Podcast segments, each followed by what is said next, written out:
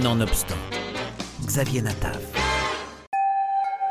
Avec le documentaire Des mots qui restent, qui sort cette semaine sur les écrans, la talentueuse réalisatrice Nourit Aviv continue sa longue recherche sur le langage, ce qu'il renferme, ce qu'il signifie aux yeux de ceux qui le parlent, ou l'ont entendu parler par leurs proches ou leurs ancêtres.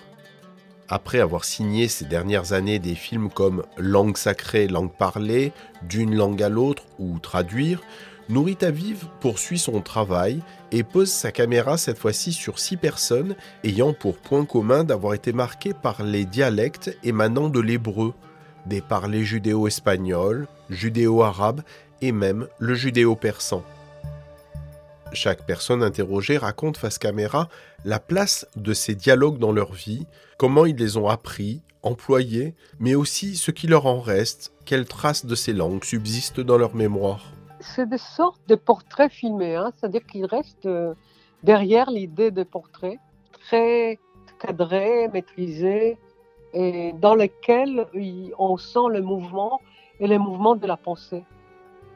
Si les langues juives ont en commun d'avoir emprunté les langues des endroits d'adoption des communautés juives à travers le monde, elles se caractérisent aussi par le fait qu'elles s'écrivaient dans des caractères hébraïques.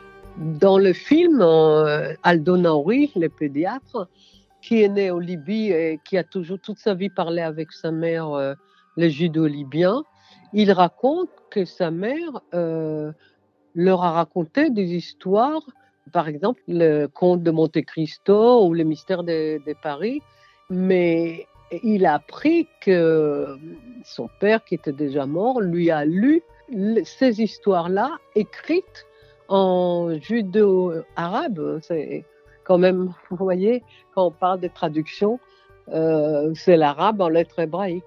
Ma scolarité a été tout à fait euh, correcte et la communication avec l'environnement se passait essentiellement par ma mère, qui parlait, elle, son judéo-libyen aux femmes algériennes qui se débrouillaient à essayer de la comprendre.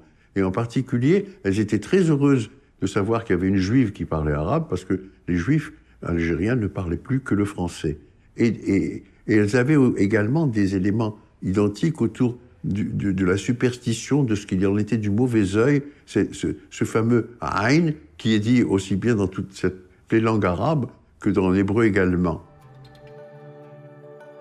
Né à Tel Aviv de parents allemands ayant été contraints de fuir la guerre en 1938, Nourit Aviv fait ses études en Israël et rentre en 1975 à l'Institut des hautes études cinématographiques avant de devenir en 1969 la première chef opératrice en France reconnue par le CNC.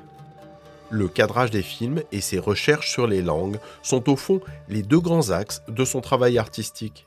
Quand j'étais directrice de la photo pour euh, une centaine de films, avec euh, des gens comme Agnès Varda ou Amos Kitaï ou René Alliot et d'autres, beaucoup. J'étais moi-même traductrice.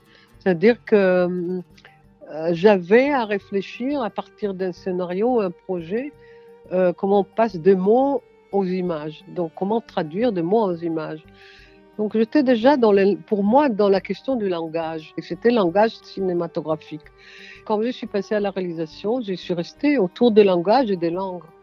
Et comment, oui, comment les défis de, faire des films où, les gens parlent et on garde quand même une image qui est maîtrisée et qui, surtout un rythme d'un film, c'est ça qui est le grand défi, et quand l'essentiel, c'est la parole.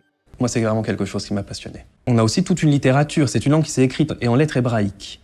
Et euh, il y a un texte qui est très connu parce que c'est un texte qu'on connaît dans, les foyers, c'est la, Haggadah, ce texte qui raconte la sortie des Juifs d'Égypte euh, et qu'on lit en judéo-arabe dans les foyers, dans les maisons, en famille, le soir de Pessah.